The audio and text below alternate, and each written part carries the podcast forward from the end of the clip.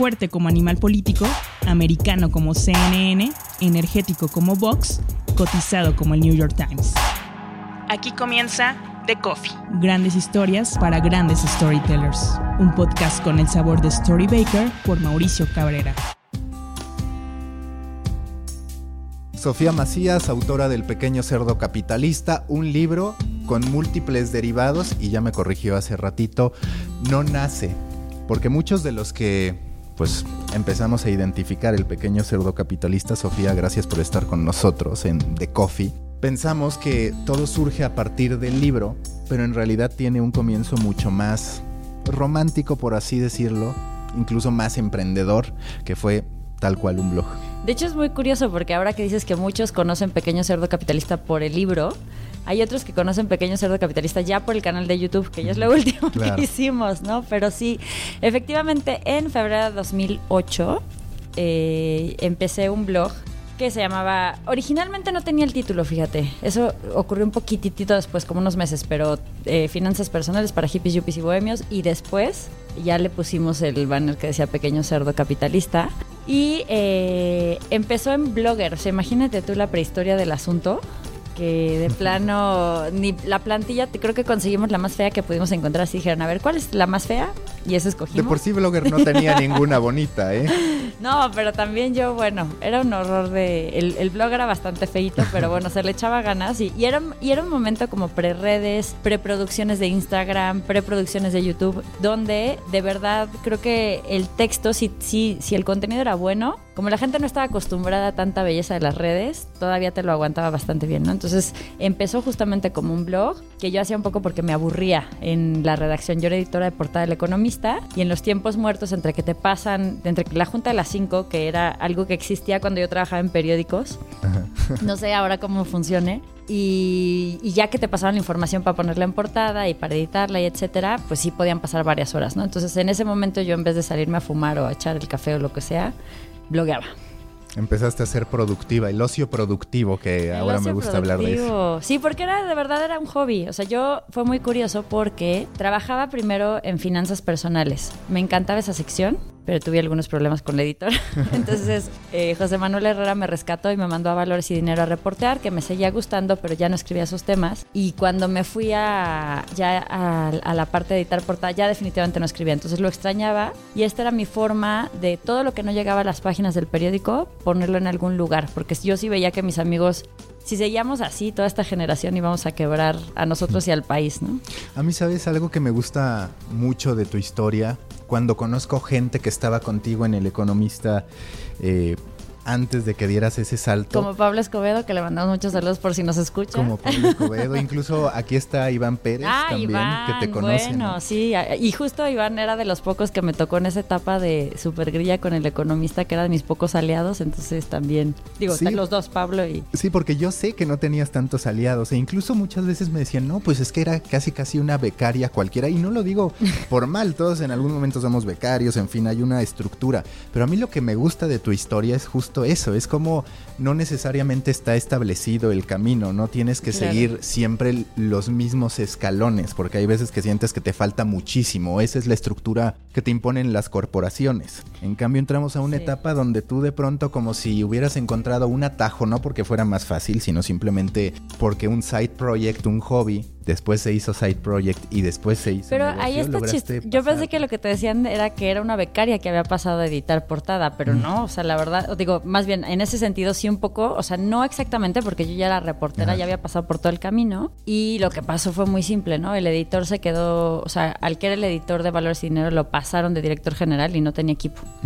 Y era la persona que veía como más confiable y que tenía como más ganas de hacer cosas probablemente. Lo del blog siento la verdad, honestamente, que es como más, o sea, a mucha gente sí le causaba un poco de ruido de cómo ser periodista, ser una reportera, porque yo ya publicaba en Expansión. De hecho, el blog, la idea vino de, los reportajes de Expansión. De hecho, ayer eh, conocí al al chico que hizo la reseña por la que descubrieron el pequeño cerdo capitalista y él me ubicaba más por Cuo, o sea, y sabía que existía el blog, pero la verdad es que el blog era para su momento súper leído, o sea, teníamos 100 mil visitas al mes. Al mes, cuando seguramente eso no tenía ni la página del economista, ¿no? Completo. Entonces, este, y sí, también en el medio periodístico, pues habrá quien te pueda hacer ese comentario porque también son envidiosillos. Entonces, les pasa esta parte en la que yo sí, yo siempre creo que esto que dijiste de un atajo es real. O sea, hacer el mismo camino que todo el mundo hace no es así como el, la mejor decisión porque vas a acabar donde todo el mundo acaba. Probablemente si yo hubiera, me hubiera dedicado solo a hacer mis notas o solo editar la portada, pues estaría en donde una trayectoria normal de periodismo me hubiera llevado en ese momento. Pero siempre hacer un proyecto propio aunque te salga o no te salga, porque aprendes muchas cosas. De hecho, el pequeño cerdo capitalista ni siquiera fue mi primer proyecto propio. Mi primer proyecto propio se llamaba Ediciones Privadas Planta Carnívora y quería hacer una editorial privada con amigos para hacerle libros a la gente que quiere hacer libros pero no los quiere publicar necesariamente, sino a lo mejor algo más chiquito para sus amigos o para las tres librerías chiquitas que sí les interesa su tema o etcétera pero bueno, ahí hubo muchos errores en el camino y nunca sucedió. Pero eso me enseñó muchas cosas, ¿no? Entonces creo que ese es un buen punto. Si alguien quiere tomar un atajo, tiene que empezar a hacer proyectos propios. Sí, más que atajo es trazar tu propio camino, no, no convertir el proyecto de la empresa o la estructura de la empresa en tu proyecto, porque me parece que bajo ese esquema todavía nuestra generación creció, donde como que te iban diciendo, bueno, vas acá, vas acá no se había roto tanto como ahora que ya la gente sabe que puede emprender quizás en exceso y entonces ya nadie quiere como no, trabajar. Pero incluso en una misma empresa, o sea, yo creo que dentro de la misma empresa si incluso la gente que sí quiere trabajar en empresa también tiene que tener proyectos personales para descubrir que le gusta o hasta para contribuir a la empresa. O sea, a mí mucha gente me dice, es que no me aumentan el sueldo. Y les digo, bueno, viéndolo desde acá, la forma que te aumenten el sueldo hay solamente dos caminos. O sea, porque es una operación matemática en muchos sentidos, ¿no? Entonces es, si le estás ahorrando dinero a la empresa o le estás generando más dinero a la empresa por alguna razón, pues te pagan más. Si no, si tu puesto lo puede cubrir cualquier persona, te pagan lo que hay en el mercado. Entonces, digamos que esto de los proyectos propios y de no trazar tu propio camino es tanto para intrapreneurs como para entrepreneurs. O sea, la gente que sí va a poner su negocio, va a hacer su propio proyecto, va a hacer lo que sea, y para la gente que dentro de una empresa quiere crecer. Y que las propias empresas también deberían incentivarlo. Digo, en Estados Unidos ya se da mucho, pero en México, por ejemplo, hablando de esta cultura envidiosa, celosa, muchas veces tú empiezas con otro proyecto y lejos de querer apoyarlo, pues te hablan de conflictos de interés, eh, eh, a veces se sanciona el emprendimiento en vez de incentivarlo. Claro, y ahí es donde es interesante como que cuál es el giro que le das a tu, a tu proyecto, porque incluso los proyectos personales pueden ser negocios o pueden ser simplemente voluntariados o pueden ser generar comunidades que a lo mejor hoy no sabes cómo vas a monetizar. Y no, sí, hay como un tema de cangrejismo, pero yo creo que ahí yo justamente esa parte del economista la veo muy padre porque creo que este ambiente como cerril y como con esta idea de, de, ay, pues si nada más es un blog y tal, a mí fue lo que me dio la pauta para decir, yo ya no quepo aquí. Claro. Y eso estuvo bien, o sea, la verdad es que si yo me hubiera quedado ahí, me hubiera, o sea, justo yo pienso, si a mí me tocó una época muy difícil del economista, me tocó esta época en la que los compraron, entonces los dueños de toda la vida los compraron este, los del Grupo Cultural Isel, y entonces era un cambio de cultura, llegó un asesor que como que en realidad lo que quería era quedarse como director editorial y metió muchísimo conflicto adentro y tal. Pero yo, fue una etapa espantosa para mí, pero en el si yo no me hubiera salido el economista, nunca hubiera escrito Pequeño Cerdo Capitalista. O sea, nunca hubiera tenido el tiempo. Digo, el blog sí, lo hubiera medio seguido probablemente, pero cuando llegó la propuesta del libro, yo me había ido a hacer una maestría. Si esto no hubiera pasado, a lo mejor hubiera postergado lo de la maestría y, en el, y entonces escribí el libro a la mitad de mi maestría. Esta parte importante del conflicto de la que hablábamos antes de empezar el podcast. No hay historia sin conflicto, tal cual. Sí, sí. Sobre todo esos momentos en los que tú tienes que tomar eh, decisiones. Incluso ayer Juanpa Zurita en los Elliot Awards hablaba de eso, de la próxima vez que te sientas perdido, no hagas lo fácil. Y, y es un poco cierto, es escoge o atrévete a tomar decisiones y muchas veces ese valor para tomar decisiones está en, el conflicto, en el punto de quiebre. Sí, o sea, a mí yo lo que es como curioso con el blog es que yo había encontrado algo que verdaderamente me importaba más allá, o sea, como que es curioso, pero a los 24 años, que era la edad que yo tenía, tener un puestazo como era el que yo tenía, si es si te mueve mucho y dices, "Ay, voy a dejar todo esto por a ver qué." Pero eso fue padre, o sea, como que el hecho de que me empujaran a dejar eso me sirvió mucho para decir, ok, voy a hacer un alto y me voy a ir a estudiar lo que según yo llevo dos años diciendo que no voy a estudiar, o sea, que quiero estudiar pero todavía no lo hago. Y estando allá teniendo este proyecto fue cuando llegó lo del libro de Pequeño Cerdo Capitalista. O sea, no me, yo no lo busqué, me, me llegó, pero me llegó porque había estado trabajando en algo, ¿no? Entonces, creo que al final el conflicto te hace crecer. O sea, a mí las grillas que me tocan en El Economista, ya cualquier cosa que, me, que viene respecto a grilla, pues me hace los mandados. Entonces yo he crecido mucho también, entre tanta grilla ya, ya Depende, porque, o sea, ah, digo, no sé, yo digo que yo lo procesé y que por eso me ayudó a crecer. Hay gente que no lo procesa y que se queda atrapado o que vuelve a hacer los mismos errores. Yo me he enfrentado a otro tipo de organizaciones después de la del economista más grandes, he trabajado más con la editorial, es más, he trabajado ahora ya con dos editoriales distintas y las dos, una tiene como una obra mucho más creativa, la otra es como mucho más burocrática y ahí es donde vas entendiendo pues qué es lo que tienes que hacer en cada caso. Este proyecto del que hablabas, el anterior al pequeño cerdo capitalista, que tiene que ver con la publicación de libros, tú ubicas a Tucker Max. Em, él escribió I Hope eh, They Serve Beer in Hell y haz de cuenta que tal cual hoy tiene una empresa dedicada a self-publishing. Es decir... Ah, no, y esa era una tendencia que venía. O sea, lo del self-publishing, incluso en México ya hay muchas plataformas que hacen crowdfunding de libros, que lo mezclaron, y que puedes publicar tu libro y ellos hacen, ya, ya se dan cuenta que el problema no era funderlo, sino distribuirlo, ya hacen hasta distribución física. Entonces, no estaba tan errada de para dónde iba el mundo, ¿no? Tal vez en ese momento eh, yo no conocía tanto de la industria, que eso es algo que creo que es un error de cualquier persona que quiera hacer un proyecto, que es que siempre, siempre, siempre creemos que no hay competencia, ¿no? O creemos que no hay antecedentes. Siempre hay antecedentes y siempre hay competencia. Lo que te falta es información normalmente. Y si no hay competencia es que de verdad no hay mercado. Entonces aguas, ¿no? A lo mejor no es un buen proyecto. Entonces, probablemente si hubiera investigado un poquito más, también me hubiera clavado por ese lado. Mis errores fueron mucho más básicos que no leer la tendencia con ese, con ese editorial. Primer error, me asocié con un amigo que es un artista increíble, pero al mismo tiempo el tema del artista de informal, ver rinchudo, my way or the highway, ¿no? Así como que se hacen las cosas como yo digo, no se hacen. Y este, y pues no jalo mucho. Y luego mi primer cliente era el chavo, que uno de los chavos que siempre tuvo como un amor secreto por mí en la prepa. y en realidad no quería que yo le publicara su libro, lo que quería era enseñarme sus poemas. Entonces teníamos juntas y juntas de lo del libro. ¿Y eran buenos sus poemas al menos? No, no, eran ya poemas de vampiros. Pero, este, imagínate, y él también fue visionario porque si lo hubiera hecho antes a lo mejor le hubiera ganado a Twilight. Sí, podría ser. Y tú menospreciándolo y, tal vez ahora multimillonario ya hubieras dicho, no, no, bueno, al final también él se desvió de su camino y todo, pero bueno, pero el caso es que eso eso justo te enseña, ¿no? O sea, que como que el siguiente paso cuando la siguiente vez que traté de trabajar con alguien, pues ya las cosas estaban mucho más claras. Yo tenía mucho más claro hacia dónde iba, ¿no? Entonces creo que es, o sea, todas estas cosas te enseñan y, y no fue tan conflictivo lo, del, lo de ese proyecto que terminara porque también a lo mejor yo no tenía el ímpetu para seguirle, ¿no?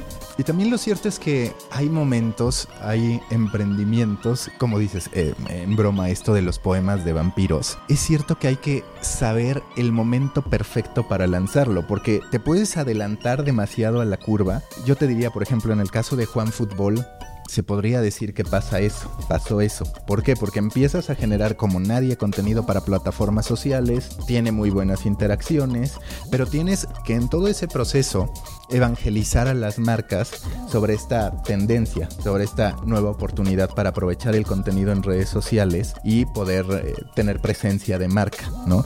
Tú haces todo ese proceso y después, ya que tú estás cansado como de picar piedra, llegan otros competidores que replican tu modelo, pero ya sin tener que pasar por todo este desgaste. ¿no? Exacto. te, te bootstrapean. Pero eso yo no lo veo necesariamente mal, porque creo que al final los nuevos, o sea, sí, hay un libro súper interesante de High Growth que tiene todas las entrevistas con los que han lanzado Airbnb, Dropbox, etcétera. Y justo te dicen, sí, o sea, lo que tienes que hacer es apañar mucho mercado rápido, porque si no, justo alguien se puede aprovechar. Y sacar negocio rápido, además. Para se puede aprovechar de lo que tú ya sembraste. Pero también creo que eh, es casi más, o sea, lo del timing yo lo veo un poco menos importante que el de que la parte de ser constante y observar. O sea, porque en nuestro caso, pues sí, o sea, ahorita Pequeño Cerdo Capitalista tiene 10 años y hace 3, 4 años, o, más bien al año siguiente que salió el libro, salieron tres libros de finanzas personales. Y después han salido más y ahora hay gente que en redes está haciendo cosas increíbles en, eh, a nivel de diseño, a lo mejor de contenido un poco menos, ¿no? pero que, están haciendo cosas muy padres para finanzas personales, pero justo nosotros no hemos dejado una referencia por cómo abordamos ciertas cosas, ¿no? O sea, para mí, un poco los contenidos de Pequeño Cerdo Capitalista son un iceberg, o sea, la gente ve la parte sencilla la parte que entiende y la parte procesada. Pero todo el trabajo de, quitar la complejidad del tema de fondo, eso es lo que hacemos nosotros. Lo que pasa con mucha gente que hace este tipo de contenidos es que se solamente trata la parte superficial y nunca se va a temas más complejos. ¿no? Entonces, ahí es donde creo que cada quien tiene su valor agregado y sí, le puedes inventar el camino a la gente, pero si tú estás dispuesto a moverte y a no quedarte como súper encaprichado con tus modelos, con tus formas de hacer las cosas o con ciertas ideas, tú puedes tener la, la, ventaja de, ser el primero que se movió ese mercado. ¿no? O sea, yo, por ejemplo, algo que me resistía era el tema del canal de YouTube. Yo decía, no, qué horror, me, voy a sentir la Yuya de las finanzas. Digo, con todo respeto a Yuya, que ha hecho todo un emporio del, tema de los lipsticks y, que sabe evidentemente mucho más de maquillaje que yo. Pero eh, decía, no, eso es para chavitos, eso no, no sé qué. Y además a mí me gusta escribir, lo mío es escribir. Pues sí, pero la generación que viene abajo de los que empezaron conmigo, ya no está leyendo tanto. Y más bien, para que lean, los tienes que enamorar de otra forma. De hecho, muchos están empezando a leer el libro porque les gusta el canal de YouTube. Entonces, esa parte es súper interesante, como una cosa lleva a la otra. Entonces, yo me tuve que adaptar. Obviamente, mi canal eh, no tiene nada que ver con, con, los canales de muchos YouTubers, sobre todo los que bloguean más acerca, que hacen eh, sobre su vida. Este, digo, son canales de finanzas. Son sí, tú tratas de tener tu estilo. Yo tengo mi propio estilo y de alguna manera esto sí, digamos, adaptarme a esa parte, pues otra vez nos dio una nueva ventaja respecto a la gente que a lo mejor se está quedando solo en Instagram o solo en Facebook, ¿no? O sea, que, que tiene como, es otra plataforma, es, un, es algo que es más tuyo que las redes sociales. Y que esa tal vez es de las disyuntivas más grandes que hoy tenemos todos los que participamos en creación de contenidos. Me muevo hacia acá, lo derivo hacia acá, mantengo mi foco, que yo en muchos podcasts lo que digo es que han cambiado dos afirmaciones eh, que antes prácticamente eran ley. Una es el cliente siempre tiene la razón, que eso aplica mucho más en medios de comunicación con monetización, que, pues bajo esa lógica... Hay unos de libreros que es un libreros cómic que ponen el cliente siempre pierde la razón. sí, que eso sí aplica redes para que veas. Sí, y, que además como medio de comunicación te digo, el vendedor siempre va y le quiere dar al cliente lo que pida, ¿no? Que es otra de las frases. Y es si es el logo más grande, si es tal, y no, eso ha cambiado ahora, ¿por qué? Porque la audiencia tiene demasiado con qué elegir y no necesariamente un buen anuncio. Y la otra parte es, si debes mantener el foco que antes te regañaban, te decían, no, no, no. Intenta todo. Ajá. Ahora la verdad tienes que, o sea, sí tienes que mantener ese foco, pero tienes que diversificarte también, entendiendo tu ADN, ¿no? Y ahí también muchos son los pesos de cada cosa, ¿no? O sea, no, no todo puede ser tu prioridad. O sea, muy honestamente, para nosotros este año Facebook dejó de ser totalmente la prioridad. Porque, digo, por el tema de los algoritmos, los alcances y, la misma profundidad de la conexión que nosotros vemos con la gente. O sea, para nosotros ahorita es mucho más prioritario YouTube y mucho, bueno, ya estamos obviamente en redes. Ahorita de nuestras favoritas es Instagram, ¿no? Pero que para finanzas dirías, ¿eh? Pero bueno, pero el caso es que esto tiene que ver con esta idea de que siempre hemos creído que lo más importante es la plataforma. O sea, para nosotros es mucho más importante el blog y el canal de YouTube que las redes sociales. En eso sí somos como Seth Godinistas. que Seth Godin, el de la vaca púrpura, justo me dio mucha risa porque lo entrevisté y yo ingenuamente le pregunté que pues qué pensaba de las redes sociales y me dijo, toda su teoría es que, que, tienes que, que no tienes que hacer, o sea, que, digamos un gran producto no parte nada más de cómo lo publicistas, sino que el marketing es todo, desde cómo lo concibes y cómo le resuelves algo a alguien. Y que si haces algo realmente bueno para alguien, ese nicho lo puedes capturar y puedes hacer algo genial y no necesitas esta, este prototipo del área industrial de que porque hago un labial y lo anuncio en televisión ya me lo van a comprar. La gente se salta los anuncios, ¿no? Entonces lo que él dice es que así como antes, hace 10 años, los anuncios de la televisión, pues lo mismo son las redes sociales. Entonces Ed Godin, por ejemplo, tiene un blog súper visitado, es todos sus libros son bestsellers y eh, su Twitter es una de una pobreza, o sea, nada más eh, como que publica lo que ya publicó en su blog, está completamente automatizado, no lo ve nunca. Y cuando le pregunté en la entrevista que tenemos en el canal de YouTube de Pequeño Cerdo Capitalista sobre eso, me dijo, es como la tele de antes, yo no les pongo atención, lo que me importa son mis plataformas, lo que me importa son mis productos, lo que me importa no es, eso también lo escuché como hace poquito que decía que lo que importa no son los followers, sino los los, consumidores. O sea, tú en una marca no vas a tener, no necesariamente toda la, que la gente que te sigue va a adquirir, si, si haces cursos, pues los cursos que quieres hacer, si, vendes merchandising, el merchandising que estás vendiendo a través de la marca y tú a quien le tienes que hacer más caso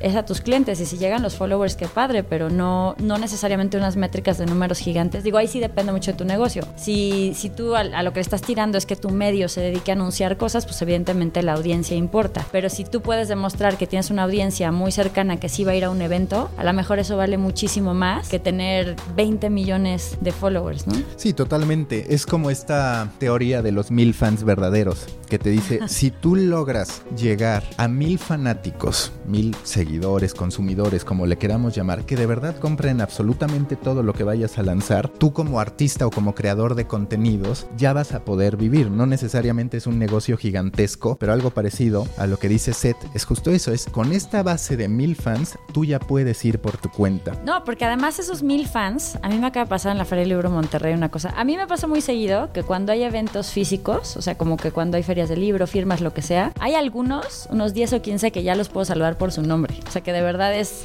los veo tanto que los ubico. Hay unos que los ubico hasta del avatar, o sea, que nunca los he visto en la vida, pero los ubico en el avatar. Pero me pasó en la Feria del Libro Monterrey que hay un chico que llegó y literal me dijo, oye, ah, la, que, la que venía formada para la firma antes de él, me dijo, ay, este libro me lo regaló mi amigo cuando nos íbamos a casar y mi amigo viene atrás. Entonces cuando llegó el amigo fue, ay, no, me encantan tus libros, es mi regalo de Navidad para todas las personas todos los años. Sí, es que es el O sea, de cuando yo quiero boca, regalarle algo a alguien de corazón, dice, yo ya, o sea, es, este es mi regalo. Me dice, y hay gente que le gusta y hay gente que hasta se ofende, pero este es mi regalo. Entonces, Pequeño Sordo Capitalista es, es uno de los libros más sorpresivos en cuanto al tema de tiraje, porque era un libro de super nicho, nunca nadie había vendido tantos libros en eso. O sea, ahorita entre la serie en total son 350 mil, que para México es un... O sea, hay, hay novelas que no salen con un tiraje mayor de 3 mil ejemplares. Y lo que se espera de un libro exitoso de no ficción son 10 mil. Entonces, imagínate la dimensión de ese tema, ¿no? Pero eso, a lo mejor estos mil han regalado... Sí, sí, ¿no? por su- es, es el de boca en boca más funcional que puede haber. Exacto.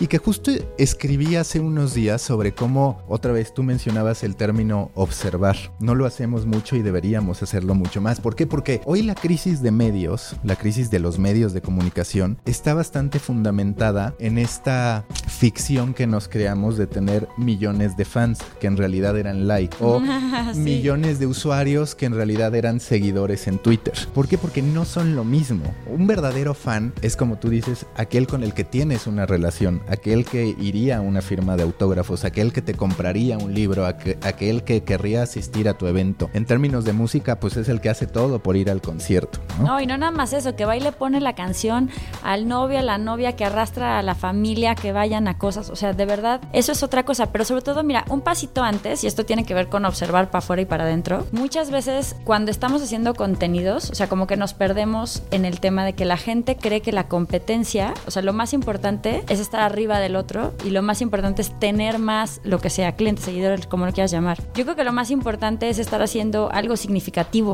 O sea, pequeño cerdo capitalista, ¿por qué jala? Porque de verdad nosotros, y digo nosotros porque ya somos un equipo, todas estamos súper convencidas de que nuestra misión en la vida es tratar de darle herramientas a la gente joven de Latinoamérica para que pueda llegar a sus metas y para que el, dinero deje de ser un obstáculo en ese proceso, ¿no? O sea, como que yo sí creo que puede haber un efecto multiplicador, que así como siempre decimos, ay, México siempre está en crisis, ay, mis papás me contaban de las devaluaciones. Bueno, si toda la gente tomara mejores decisiones, a este país le iría mejor económicamente y sobre todo estaríamos como menos vulnerables a todo ese tema. Entonces ahora imagínate un cuate que le cuenta un buen principio financiero que leyó en Pequeño Cerdo Capitalista o donde sea, a su pareja, a sus amigos, a sus papás, porque los papás como están mal educados, mano, ¿no? Entonces eso puede llegar a tener un efecto muy interesante y creo que ahí es donde está el tema. Muchos medios no tienen misión, no tienen un objetivo, no tienen algo que realmente los mueva y los haga ser significativos. Entonces, cuando tú no tienes claro hacia dónde vas, este asunto de, de la competencia, las redes están completamente hechas para como, como para un círculo de incentivos para que estés ahí pegado a ver si ya subió el follower o no subió, ¿no? Entonces, es- YouTube es un ejemplo perfecto. O sea, tú le estás generando todo el contenido y tú eres el que está metido ahí de cuántos suscriptores tengo, cuántos views tiene, tengo que tener más. No, tiene que ser más relevante para la gente. Si logras ser más relevante, si logras hacer algo donde tú sí estás queriendo contribuir, creo que ahí vas a ser relevante independientemente de las modas. O sea, vas a ser, vas a ser relevante incluso para generaciones nuevas. O sea, yo ya puedo ser la tía de los chavitos que están leyendo El Pequeño Cerdo Capitalista. La tía cool al menos. Es lo que me dijo, eso es, no, creo que prefiero ya nomás la tía, porque lo de la tía cool, justo una niña hizo un Instagram stories de que le encantó el libro del Pequeño Cerdo Capitalista, pero una chavita que tampoco está tan chavita, debe, tener como 26. Tal vez ya te ves acabada, Sí, ya, la, ya esto de esta carrera de tanto de regañar a la gente con sus finanzas deja pata de gallo. Ya le va a tener que invertir al fondo para el Botox.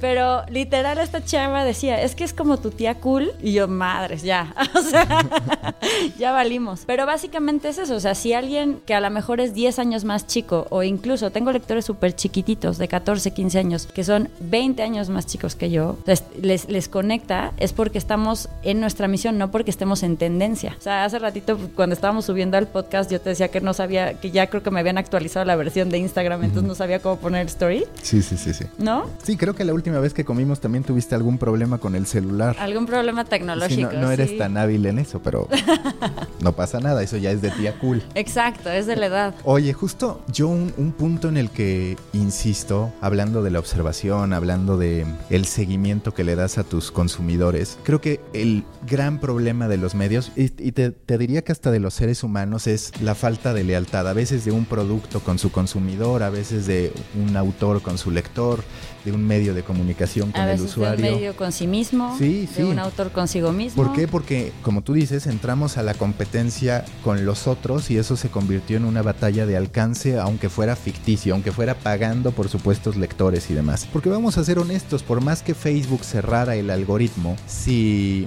por ejemplo, Juan Fútbol tiene 4.4 millones de likes, pues si esos 4.4 millones de likes fueran verdaderos fanáticos, aunque le cerraran la llave de Facebook, irían a Juan Fútbol y así con todos los medios de comunicación, ¿no? Y pasa lo mismo un poco en el plano personal donde ahora estamos con nuestros amigos celebrando en un concierto y nos dedicamos a grabar en el celular para que otros nos vean, que no necesariamente esos otros son nuestros amigos, o sea, estamos apareciendo más para los seguidores que no amigos, muchos de ellos, y desatendiendo posiblemente a nuestros amigos más cercanos por estar preocupados por el alcance. Y eso es algo bien interesante, o sea, yo creo que la gente no escucha a sus, a sus lectores, a sus seguidores, a lo que sea. Y por eso le salen tan mal las cosas. O sea, en Pequeño Cerdo Capitalista, ese libro que tienes ahí sobre la mesa, que es Pequeño Cerdo Capitalista Inversiones, no hubiera existido sin los lectores.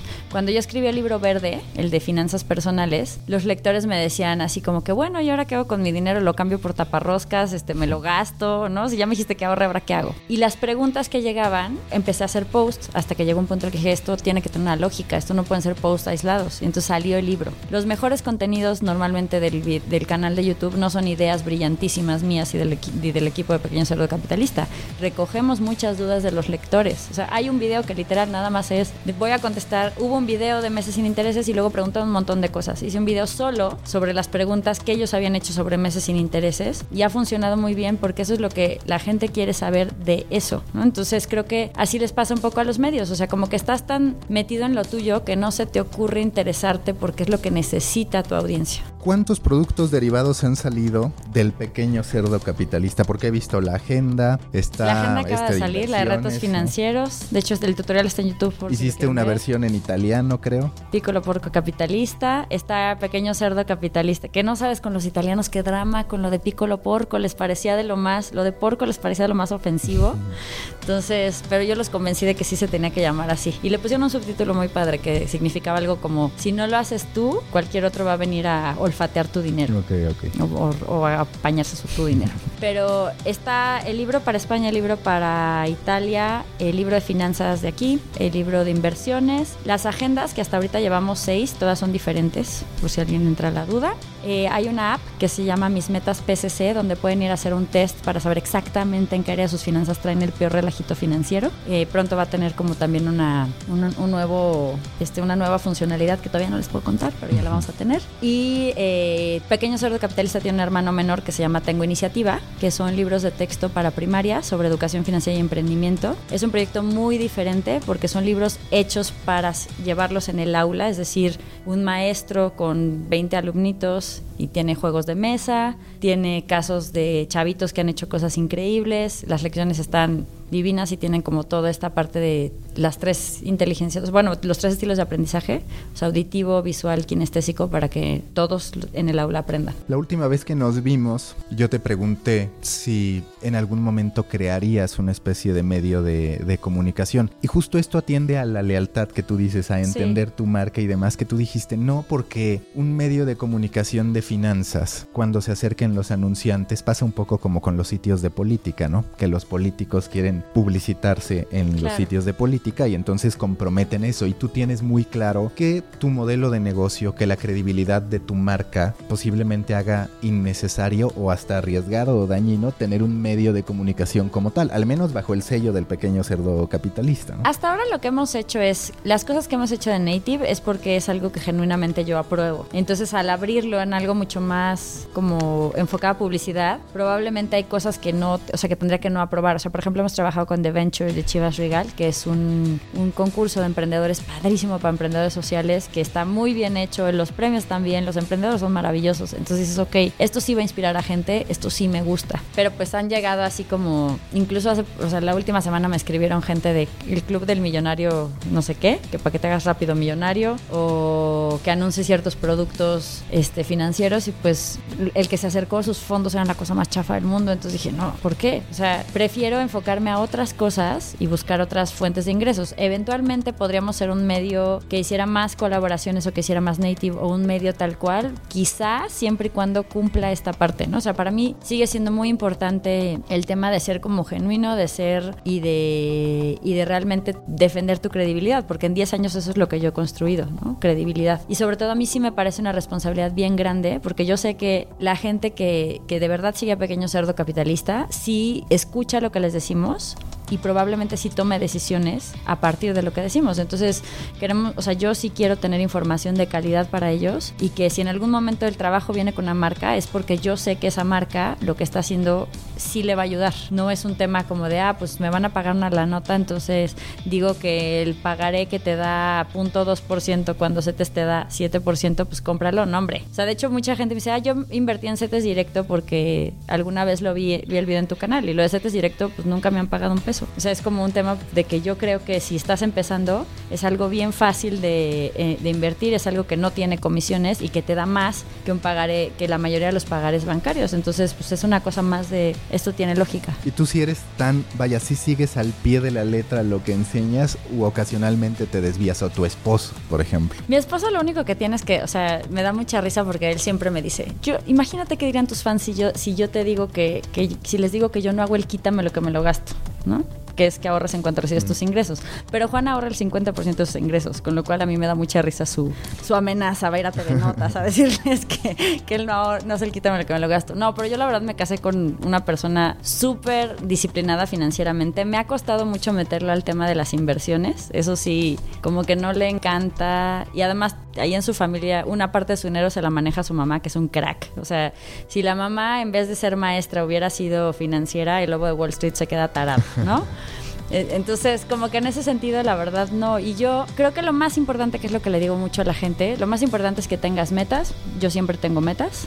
y, que, y que el ahorro lo hagas en cuanto recibes tus ingresos, eso siempre lo hago. O sea, acá hay un cheque de pequeño cerdo capitalista y siempre la parte de utilidad, la parte que me toca a mí, siempre hay una parte que ya se manda a inversiones directo. Y la verdad es que la gente que trabaja ahí, un poco por el arrastre y un poco por amenaza, se han vuelto también muy disciplinados financieramente. Hace rato decías todas. Hablaste de mujeres. Sí, que me perdone Pavel. Eres... Es el único hombre. Ah, bueno. Pensaba que no tenías nada de hombre, pero ¿por qué es? ¿Son feminazis que no? O te voy a dar un chanclazo por lo de feminazi y, y, algún día hablaremos de por qué el término feminazi está muy mal empleado y cualquier persona civilizada no debería de equiparar a alguien que busca igualdad con alguien que es un holocausto. Yo pero solo, solo me subí a la, a la tendencia, me fui víctima del mame. No, pero más allá de eso, los hombres no, en tu experiencia, no ahorramos como las mujeres o no, no pasa yo, tanto por yo creo que el relajito financiero es parejo, ¿eh? Ahí sí no hay discriminación. O sea, las mujeres de repente se alocan, yo no soy de esas, pero que les encantan las bolsas o, traen más rollo con la ropa. Yo soy, o sea, me choca ir de compras, o sea, puedo pagar porque alguien lo haga por mí, de verdad me choca. Pero, y los hombres es como los tenis, o sea, sus tenis valen más que ocho pares de zapatos a veces que de las mujeres. Bueno, no tantos, pero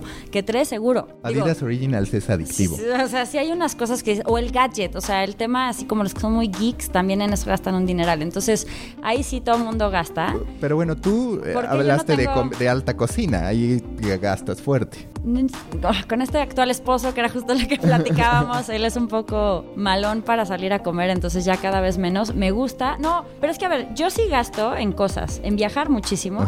O sea, sí nos aventamos un viaje al año de tres semanas mínimo, mi esposo y yo, porque eso es lo que a él sí le gusta. En comer, puedo, o sea, depende. Mi estilo de vida no me permite salir a comer tanto como quisiera, o sí como, pero pues soy como más light en eso. Pero no, la ropa no me vuelve loca. Pero es que ahí es donde está el tema. O sea, el ahorro no es un tema de privación absoluta y de castígate y chupa, chupa.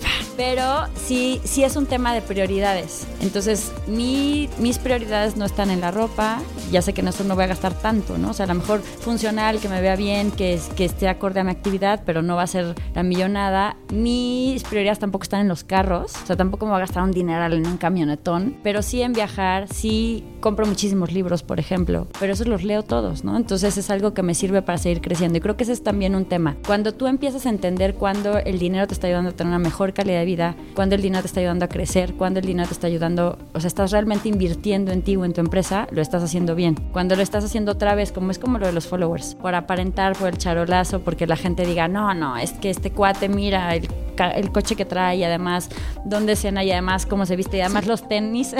no, pero a ver, a ver, pero si te gustan mucho los tenis, está bien, solo que estés consciente de que es tu prioridad. Siempre, a ver, hay dos, dos cosas. Uno, que sea tu prioridad, que no sea un gasto inconsciente. Y dos, que no estés hipotecando metas o bienestar futuro importante. O sea, si por tener toda la colección de tenis de verdad no tienes un solo peso ahorrado para el retiro y ya estás en tus 35, papacito, mamacita, ponte las pilas porque ya no va a existir el IMSS para cuando no, y digo, nosotros no vamos a tener pensión, ¿no? Sí, sí, sí. Entonces, es ese tipo de cosas. O por si irte a cenar increíble, no puedes pagar la renta, claramente no es de prioridades, es de que también hay que tener cierto realismo, ¿no? Sí, sí, eso sí. Qué bueno que no estás en mi casa para ver los tenis de Adidas Originals, pero bueno, acabo de llegar a los 35, ¿sabes? Todavía, puedo Este año vas a abrir tu fondo para el retiro. Ok, me parece bien. Ese Aparte puede que el mundo se acabe pronto, entonces... Pero estadísticamente es más difícil que te mueras a los 35 dejando un bello cadáver como James Dean, que bueno, se habrá muerto a los 30 o 28, a que vivas hasta los 85, 90, 100 años. ¿eh? Entonces, siguiendo la ley de las probabilidades, que eso es otra cosa que le digo, hay mucha gente que dice, no, pero entonces yo me voy a pescar a una millonaria o un millonario. Es más fácil que te caiga un rayo estadísticamente. Entonces, esas no son alternativas. ¿Cuáles sí son alternativas? Pues empezar a construir tu, tu futuro financiero. Porque aparte, uno de los grandes problemas de la sociedad actual es el estrés y el estrés muchas veces está vinculado a presiones económicas, ¿no? Entonces... Pero las presiones económicas también muchas veces, sí, o sea, hay una parte que tiene que ver con que no ganas lo suficiente, pero hay otra parte, y la verdad esa parte yo no me la creo tanto, porque hay mucha gente que se queja de, ¿por qué das consejos en un país de pobres? Me lo manda en Twitter con su iPhone, ¿no? Ajá. claro, claro, claro. Pero hay otra parte que tiene que ver justamente con no tener prioridades. Cuando quieres gastar en todo, cuando no sabes cuáles son tus metas, cuando no sabes cuáles son tus metas, puedes gastar en cualquier cosa porque todo, o sea, el dinero no tiene un fin. Y cuando quieres gastar en todo al mismo tiempo, pues nunca te va a alcanzar, ¿no? Entonces, eso genera mucho estrés económico. Otra vez, no tener claridad, no tener prioridades, no saber hacia dónde vas, querer responder a, a lo que la gente quiere de ti o la gente supone que está bien, cuando a la gente la neta les vale. ¿No crees que eso está pasando también con el tiempo? Porque yo muchas veces digo, así como tenemos esta salud financiera o queremos tener salud financiera porque no la tengo, eh, la parte de una plática aparte después de este podcast. La parte de salud con el tiempo podría ser hasta más relevante, porque vaya, las finanzas por supuesto habilita a hacer cosas, pero mucha gente dice que no hace cosas ni siquiera por falta de dinero, sino por falta de tiempo. Despilfarramos demasiado tiempo, puede que incluso más que dinero, porque aparte, bueno, el, dinero de algún modo como que lo podemos recuperar, pero el tiempo nunca. El tiempo no es renovable, exactamente, es el único recurso que no es renovable.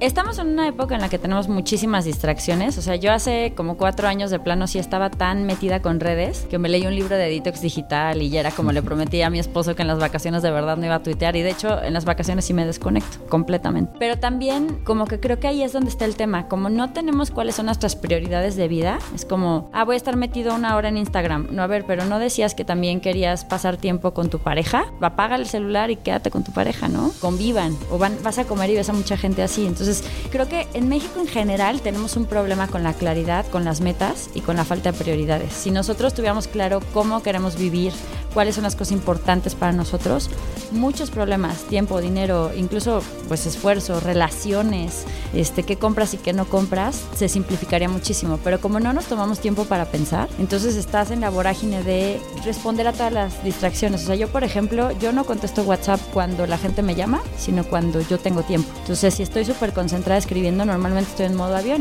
o, o tengo a apagar las notificaciones y es súper importante marca. Ahora puedo ya no estar indignado porque me contestaste tres días después, ¿no?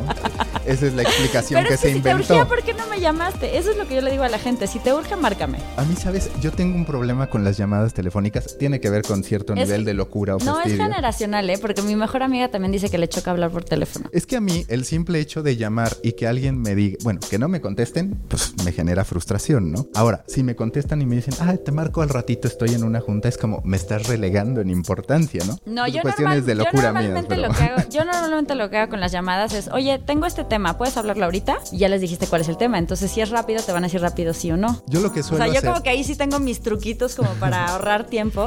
ahí sí, la verdad, échense todos el libro este de Tim Ferriss de la semana laboral de cuatro horas, que básicamente se los voy a spoilear, pero dice, no te distraigas, ¿no? O sea, el email no lo estés, no, que no sea quien tu jefe y no sea, no sea el tema de eh, el email define cómo trabajas, sino el email es una herramienta de comunicación. Entonces tú decides si lo checas o no. Yo checo mi email una o dos veces al día. Yo la técnica que uso para garantizar que me contesten es preguntar antes en WhatsApp, ¿te puedo marcar? Me dicen que sí y entonces ya lo hago con confianza.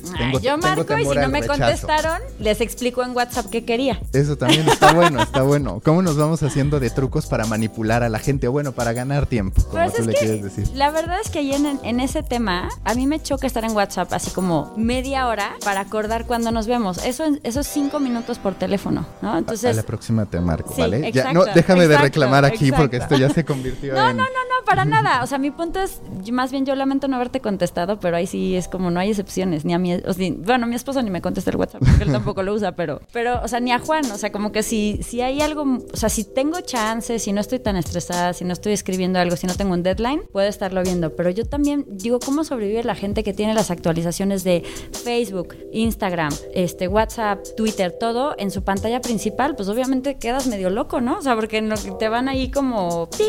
no, y los que se la pasan generando contenido para eso, no es solamente que lo estén consumiendo, sino ese momento en que levantan el teléfono, se graban, posan, en fin. ¿Cuánto tiempo le entregamos a plataformas que no son las nuestras? En este caso no es nuestra vida, pues, ¿no? Claro, que bueno, pues ahí no sé si eres influencer, o si estás, si estás promocionando tu Pero eso sí es tu prioridad, porque de repente parece que ya todos sentimos que somos figuras públicas. Tú sí lo ah, eres, yo en menor medida, ¿no? Como microinfluencer, pero... No, pero yo no soy, eso a mí me encanta, por ejemplo, el famoso es el cerdo, yo no soy tan famoso. Entonces, eso está padre porque el pequeño cerdo capitalista, ellos sí tienen que, que, publicar diario, pero yo no, o sea, mi cuenta de Instagram puede estar desierta, en primera porque soy malísima para tomar fotos y en segunda porque pues tampoco luego no se me ocurre, ¿no? Pero es este proceso, o sea, yo estaba súper adicta a Twitter, me di cuenta que estaba dejando mucho de vida real y que estar tan adicta a contestar cualquier mensaje me estaba inhibiendo trabajar cosas útiles, interesantes para los que sí les interesaba profundizar. O sea, yo sí pienso mucho en quién quiero que lea mis cosas y sí digo, bueno, claramente yo no soy la solución para la gente que se quiere volver rica en dos minutos. Yo soy la, gente con quien mejor conecto es con gente que, que quiere, aunque ahorita no las tenga, tener metas y que entiende que se va a tener que esforzar para ellas, que le va a tener que invertir y que lo va a lograr. Con esos conecto perfecto. Con todos los demás, de, con los ya, me cuesta mucho trabajo. Esta parte de dinero y tiempo, eh, tú hablabas del caso México.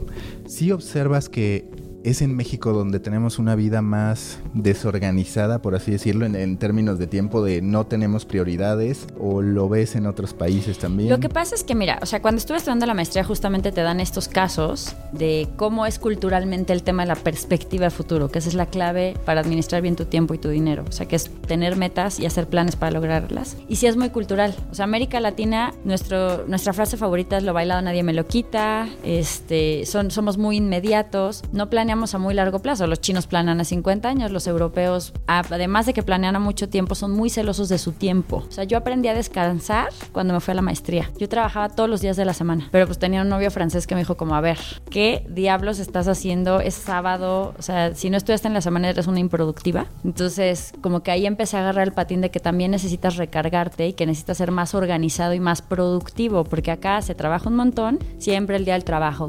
México es el país de la OCDE que más trabaja, sí, pero, o sea, que más tiempo está en la oficina. Y nos sentimos explotados, además. Exacto, pero no, no somos una cultura ni de jefes ni de empleados orientados a resultados y eso genera muchos problemas para que puedas estar mejor administrado. Si nosotros realmente tuviéramos claridad en estas cosas, sí sería muy diferente. Obviamente todo el tema de redes y de, y que, y de las distracciones es global. Todo el mundo está distraído pero también hay gente que está menos distraída o que tiene mejores hábitos en cuanto a eso. Juan, mi esposo, pone en modo avión su teléfono casi todo el fin de semana. O sea, de verdad. De hecho, yo le digo, cuando yo voy a salir y él va a estar en casa, así le digo, préndelo porque estoy afuera, ¿no? es que a veces tenemos ese delirio de grandeza. Yo, por ejemplo, cuando me quedo sin celular dos horas, una hora, digo, voy a llegar. El mundo me necesita. Voy a llegar y va a haber 25 mensajes y es hasta humillante, ¿sabes? El momento en que ya activas, llega la señal y dices, yo creo que no se ha cargado WhatsApp porque no tengo ningún mensaje. Y no, en realidad no pasó nada. Vivimos bajo esa sensación de que van a pasar cuestiones trascendentes para nosotros en cualquier instante. Sí, totalmente, ¿no? Y termina generando una ansiedad que nos lleva a la improductividad. ¿Cuántas veces estás diciendo, aunque sea algo tan de ocio como ver Netflix, que vas a ver Netflix y te terminas distrayendo en el celular y ya no viste Netflix y entonces te frustras porque ya no viste el programa o te duermes más tarde porque ya recorriste todo a partir simplemente de que te quedaste viendo el celular en vez de consumir Netflix o lo que sea que quieras hacer. Y ahí es la crisis de atención esta famosa de la que habla mucho Tim Ferriss, ¿no? O sea, tu problema no es que no tengas suficiente tiempo o energía o recursos, tu problema es que no vas a tener concentración para todo. Entonces tienes que escoger muy bien en qué te quieres concentrar. O sea, como que es también yo creo que son etapas de vida algún momento leí en Pictoline que las inteligencias van cambiando. Imagínense, yo bien, bueno, por sí venía de un estudio de Harvard, que en la fuente, que las, las inteligencias iban cambiando con el tiempo. Entonces, los chavitos, pues cuando estás adolescente, lo, eres lo máximo para retener información. Pues por eso vamos a la escuela en esa edad. Luego en tus 20 eres lo máximo para hacer multitasking. Y ya en tus 30 ese de multitasking ya nomás no jala. Y lo que haces es que ya empieza a ser como más estratégico, más empático, ¿no? O sea, entonces van cambiando las inteligencias y creo que eso también es importante. O sea, tú también tienes que entender que conforme pasa el tiempo, tú eres responsable de tener una mejor concentración y de evitar al máximo las distracciones. Sí, totalmente. Ese es uno de los, de los puntos medulares, sobre todo ya en los 35, porque aparte... Le dolió lo del retiro. ¿Tú, cuántos años tienes? 34, pero yo empecé a ahorrar los 25 para el retiro. Ah, eso estuvo muy bien. Fuiste, fuiste visionaria en esa parte. Mm. Pero... Más bien me daba mucho codo que Hacienda, o sea, me, me quitaba tantos impuestos y el ahorro para el retiro es deducible de impuestos. Entonces lo empecé a hacer por interesada, no por visionaria. Está bueno encontrar tus racionales.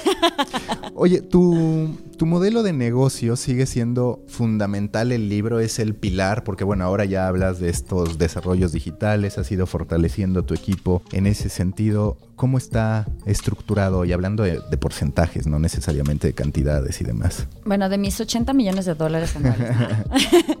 no, bueno, realmente el libro fue como tan generoso y ha sido tan generoso que es una parte súper grande de la operación. O sea, te podría decir que es el 70% de lo que, de lo que generamos. Eh, hay una parte importante que tiene que ver con mis conferencias y mis talleres. Eh, y hay otra parte muy chiquita y que varía mucho de año con año del esfuerzo que hagamos de lo de Native, ¿no? Pero eh, el año que viene, pues lo que sí estamos intentando hacer es, ya hemos hecho algunos intentos fallidos, por eso hay que como que a veces probar muchas cosas para ver dónde, dónde realmente le vas a dar, pero nos vamos a mover más a herramientas digitales. A cosas que tengan que ver con cursos, a cosas que tengan que ver con entrenamientos y pues bueno, en eso estamos ahorita justamente, ¿no? Y hay que invertir en un nuevo equipo, en nuevas personas, en una nueva área porque... Se hace fundamental la tecnología, el desarrollo. Sí, pero sobre todo como los perfiles, ¿no? O sea, hoy no le puedes recargar al equipo actual, o sea, para que el equipo actual siga siendo tan bueno como es, pues no se puede dedicar a tres cosas. Que esa es una cosa que como que el, el empresario mexicano por eso no crece, ¿no? Porque quieres hacer 20 con lo mismo y al hacer 20 con lo mismo, lo único que bajas es la calidad. Y pues sí, o sea, como que a diferencia de cuando tú trabajas para alguien, tú trabajas y te pagan y ya tienes la certeza, el que quiere lanzar algo tiene que invertir primero y ya luego ver si hay un retorno, ¿no? Entonces el año que entra vamos a estar en eso y probablemente a largo plazo, pues sí va a ser mucho más marginal el libro. Probablemente en el futuro el libro sea el 50, el 30, incluso menos, ¿no? Y todo lo, lo, lo que estamos tratando de hacer nuevo sea mucho más grande. Que aún así, como tú dices, a partir de estos nuevos usuarios, nuevos lectores que consigues a partir de redes, pues puede que su racional para en cinco años comprar el libro no sea tanto la información única que vaya a traer, sino simplemente una sensación de afecto y de pertenencia que pueda hacer que el libro siga representando algo muy valioso o hasta más, ya prácticamente un, producto de colección con una marca emblemática de finanzas personales. Sí, o sea, algún día los niñitos que hoy están llevando Tengo Iniciativa en primaria, probablemente les pase eso, ¿no? Que ya aprendieron tanto en primaria y ya no necesitan tanto el pequeño cerdo capitalista como libro, pero lo realmente es una cosa como de una love mark, ¿no? Algo que nos pasaban cosas muy chistosas, como que cuando inauguramos la oficina nueva, nos acabamos de cambiar hace poquito, después de varios años de estar en coworking, que eso es un paso importante, tener tu propio espacio. Teníamos unas tazas del pequeño cerdo capitalista y nos preguntaban dónde las compraban, ¿no? Las hicimos para el equipo, pero era como, no, yo la quiero. Nunca has hecho en realidad mucho merchandising en torno al cerdo, ¿verdad? No, es que pasaba un tema y es que yo decía, muchas de las propuestas que se nos, nos surgían, yo de repente decía, la alcancía, ¿no? Ay, pero la alcancía, pero si ya este libro de inversiones, pues yo lo que le estoy diciendo es que inviertan su dinero, no que lo guarden, ¿no? Claro. Entonces no hace sentido con mi marca. Probablemente los fans te dirían, bueno, yo ya soy tan disciplinado con mis finanzas que no me voy a ir a la quiebra por comprar una alcancía y la quiero tener de adornito y es mi gustito, mi prioridad y está presupuestado, que es lo que mucha gente me dice. El otro día llegó un chico a darme un regalo, un collar, y me dice, no te preocupes, estaba presupuestado. Ya ves, estás, estás provocando terror en la gente al querer, al querer gastar, al querer invertir su dinero. No, Porque invertir no, al revés, También les quitamos el miedo. in- inviertes en emociones, ¿no? Muchas veces. Tal vez no esté bien, tal vez no esté bien, pero te genera emociones. No, creo que eso está bien Coca-Cola, ¿no? Es como más el anuncio, o sea, es que la inversión por naturaleza te Cuando tiene que comemos traer- discutimos menos. O sea, esto ha sido un podcast fallido. No, porque fallido, al revés. En el conflicto están las Eso sí, historias. eso sí. Seguiremos siendo amigos después de esto. Bueno, pero no, o sea, el, el tema, a ver, es que el- algún día tendrás que invitar solo a hablar de inversiones, Sí, pero justamente la- la- el tema de la inversión es que es algo que tiene que crecer. Entonces, una emoción es algo que se acaba, ¿no? Es un gusto, es un gasto que haces con muchísimo gusto, pero no sé si es una inversión. O sea, yo cuando salgo de viaje no digo, ay, invierto, porque a menos que se me ocurra algo en ese viaje para crecer de otra manera, no estoy invirtiendo. Sí, digo, se pueden truquear los conceptos. Yo digo, crece el número de tenis que tengo en mi, ¿no? Pero en mi Tiene stock. el mayor rendimiento Sí. mi tenis, no. Sí, porque dado que tengo más, se gastan menos cada uno de ellos y entonces me duran más todos en su conjunto, ¿no? Digo, ¿Será? uno se puede a lo mejor podemos hacer un experimento. Sí, sí, Vamos sí. a- te vamos a invitar a hacer un video para el canal de Pequeño Cerdo. Capitalista. Sí, el número de tenis que tiene Mac este año y qué pasó y qué tan, cuánto crecieron los tenis, cuánto realmente le duraron. No, la, la verdad no pasa porque tú solito empiezas a decir, estos ya están muy viejos. Ajá. Sí, sí, sí. Eso ocurre. Y le das crán. Ya ni modo. No nos vamos a meter con tu, tu colección de tenis, nada más con tu ahorro para el retiro, porque Sí. el respeto a las metas ajenas es la paz. Ese sí es, ese sí es muy, muy importante. Ya pronto vas a tener que actualizar lo de hippies, yuppies y bohemios, ¿no? Por las nuevas Sí, generaciones. o sea, hace como tres años ya me decían que por qué en vez de hippies no ponemos hipsters.